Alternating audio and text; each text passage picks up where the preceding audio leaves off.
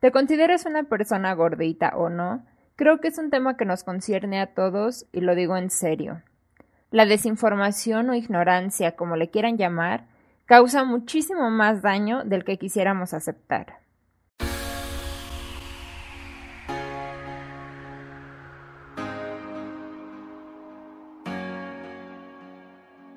La musa o inspiración no nos llega por sí sola en diseñando, arte. Iremos a buscarla a través de nuestra historia, lluvias de ideas, tableros de inspiración, escritura, investigación y muchas otras herramientas. Soy Natalia González y te invito a que me acompañes en mi proceso de diseño para una obra de arte.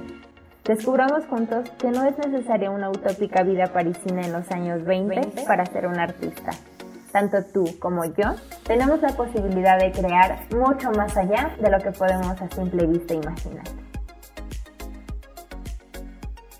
Hola a todos, ¿cómo están? Espero de corazón que estén teniendo una linda semana, un lindo mes de junio. Si es la primera vez que me escuchan, les comento de forma breve que en este espacio mi finalidad es compartirles mi proceso creativo para la realización de mis pinturas y con ello también gran parte de mi desarrollo personal. Para quienes queremos dedicarnos a la parte creativa o para quienes trabajan desde casa, lo cual pues hoy en día se ha puesto de moda, muchas veces nos es difícil separar estas dos cosas, la creatividad y nuestra vida personal.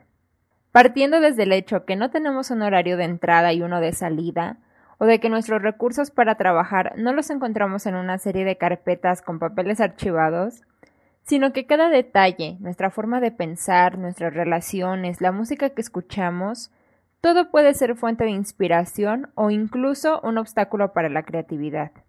Considero que en la medida en que trabajemos en nuestro crecimiento personal, también podemos ir fortaleciendo nuestra parte creativa.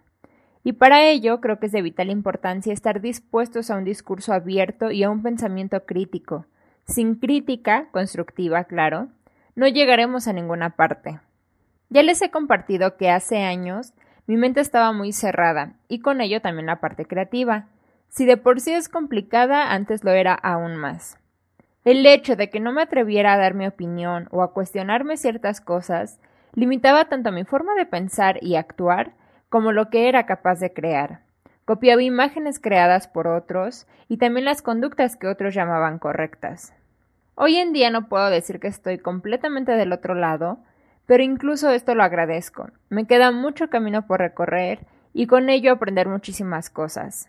Y una de ellas, que además de influir en mi forma de ver la vida, espero fielmente que cambie mi pensamiento creativo y la manera en cómo veo al diseño, al arte, la fotografía, la publicidad, que en mi caso es lo que se relaciona con lo que hago, pero igual se hace presente en muchísimas áreas y es el tema de la gordofobia. Este mes, como ya sabrán si escucharon el capítulo anterior, estaremos hablando de los estándares de belleza y cómo influyen en diversas áreas de nuestra vida. Y aunque hay muchos aspectos a considerar para lograr el supuesto ideal de belleza, uno de los más complicados es el tema del cuerpo, la forma que tiene, cuánto pesa, la talla o el índice de masa corporal. ¿Te consideras una persona gordita o no? Creo que es un tema que nos concierne a todos y lo digo en serio.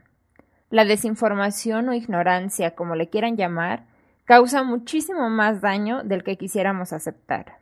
Me duele y me avergüenza aceptar que por no informarme y dejarme guiar por la opinión de otras personas o de los medios de comunicación, he lastimado a más de una persona con mis malos consejos, mis opiniones innecesarias o incluso mis exigencias. Sea desde un lado consciente o no, le hacemos daño tanto a esas personas como a nosotros mismos. Las críticas que hagamos al cuerpo de los demás no son más que un reflejo de nuestra baja autoestima, carencias y, como ya lo mencionaba, de nuestra propia ignorancia. Les cuento igual un poquito de mi experiencia para que se entienda un poco mejor a qué me refiero con todo esto. En la carrera de diseño vamos educando nuestro ojo, por así decirlo, al aprender composición, proporción, teoría del color, historia del arte, y empezamos a ver el mundo desde estos ángulos, Creo que es parte de lo normal. Un músico verá la música en todas partes. Un contador, un físico verá números hasta en la sopa. Y pues en mi caso todo lo veo desde la parte creativa y estética.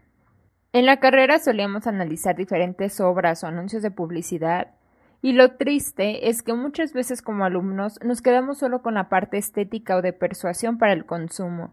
Y cuando egresamos y buscamos trabajo, muchas de esas opciones son las agencias de publicidad que promueven los inalcanzables ideales de belleza o vidas perfectas generadas por programas de diseño y edición como Photoshop. ¿Y qué pasa? Que si esto es lo que aprendimos desde la parte técnica y no aprendemos de otras áreas o no nos cuestionamos sobre el mensaje que estamos dando, nos volvemos una parte fundamental del problema, de un problema que a su vez nos afecta a nosotros mismos y a toda una sociedad. No sé si esto pase en todas las carreras o solo en diseño, pero recuerdo tristemente las constantes discusiones en torno a la apariencia física, tanto propia como de los demás.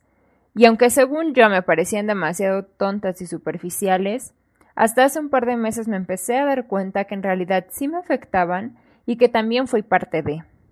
Todo esto creo que influyó, y con una persona que es demasiado importante para mí, comencé a ser bastante dura en cuanto a su peso, supuestamente porque me preocupaba su salud, porque cuando sabía que alguien le hacía bromas, pues me dolía, y en vez de culpar a las otras personas, aconsejaba a ésta diciéndole que le echara ganas, que era una cuestión de disciplina, de ir al nutriólogo, cambiar alimentación, estilo de vida, ejercicio, y no solo afectaba a esta persona, que es mi pareja, sino también a los que estaban a nuestro alrededor, y pues hoy me duele mucho. Me arrepiento y me doy cuenta que el problema no era él ni su cuerpo, sino todos los demás que creíamos o creemos tener el derecho de opinar o bromear con el aspecto físico de los demás. El problema es el sistema, que nos hace normalizar este tipo de actitudes como las que tenía yo, y no es justificación porque debí informarme antes de hablar, pero es una lucha bien difícil si todos los medios de comunicación e incluso muchos médicos te brindan cantidades enormes de información falsa y dañina. En el libro Stop Gordofobia y las panzas subversas, Magda Piñeiro menciona que el hecho de decir que la discriminación a la gente gordita no es más que una preocupación por su salud, en realidad solo es un discurso de odio. Lo que en realidad demuestran las investigaciones científicas es que la salud no depende del peso o una talla, sino del estilo de vida. Una persona flaca no es precisamente una persona sana, ni una persona gorda es el reflejo de enfermedad. Y aquí aprovecho para decir que la palabra gorda per se no es un insulto, ni tenemos por qué darle una connotación negativa, en los manifiestos antigordofóbicos se utiliza esta palabra a modo de aceptación, orgullo y visibilización de este sector. Así es que dicho esto, regreso un poco a lo de la parte médica. Lo menciona el libro, pero es algo que también me han contado otras personas o que incluso lo he visto personalmente, y es que una persona gordita entra a un consultorio y da igual si va por una lesión, enfermedad o asesoría, sin antes hacerle estudios o similar, muchas veces lo primero que le dicen es que deben de bajar de peso. Y esto es considerado violencia médica. Sin embargo, por toda la desinformación y normalización de este problema, lo único que pasa con estos pacientes es que lo aceptan y por ende puede llegar a afectar enormemente su estado emocional. La gordofobia es la discriminación a la gente gordita y afecta prácticamente todos los ámbitos de sus vidas. Han surgido muchas campañas para erradicar o disminuir la obesidad, pero el enemigo no está dentro de esas personas, sino fuera de ellas, en toda la sociedad.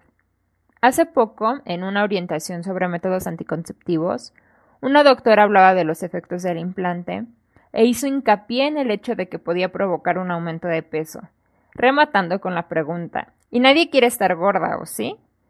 Y pues ya un poco más informada me atreví a decirle que consideraba que eso no era realmente lo importante, sino que más bien orientación y atención deberían de estar enfocados en los cambios hormonales y no en si tu apariencia se va a alejar o no de los estándares de belleza.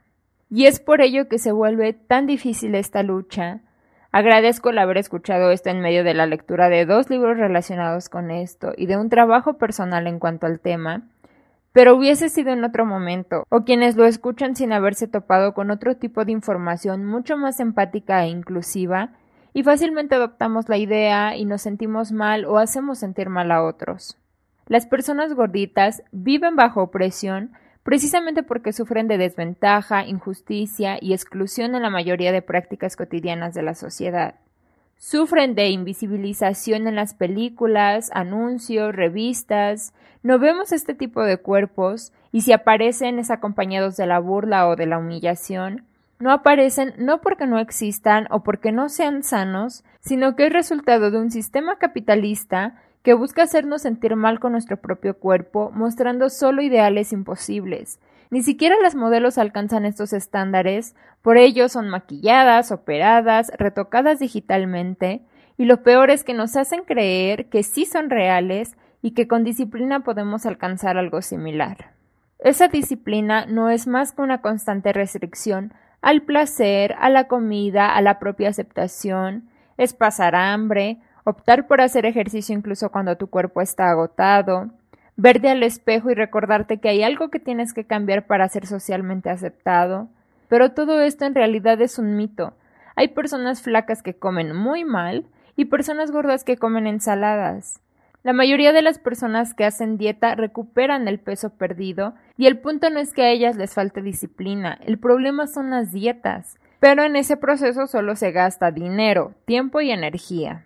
La discriminación a dicho sector lo encontramos desde muy tempranas edades, como el bullying escolar o en el propio hogar, lo que puede generar traumas de por vida.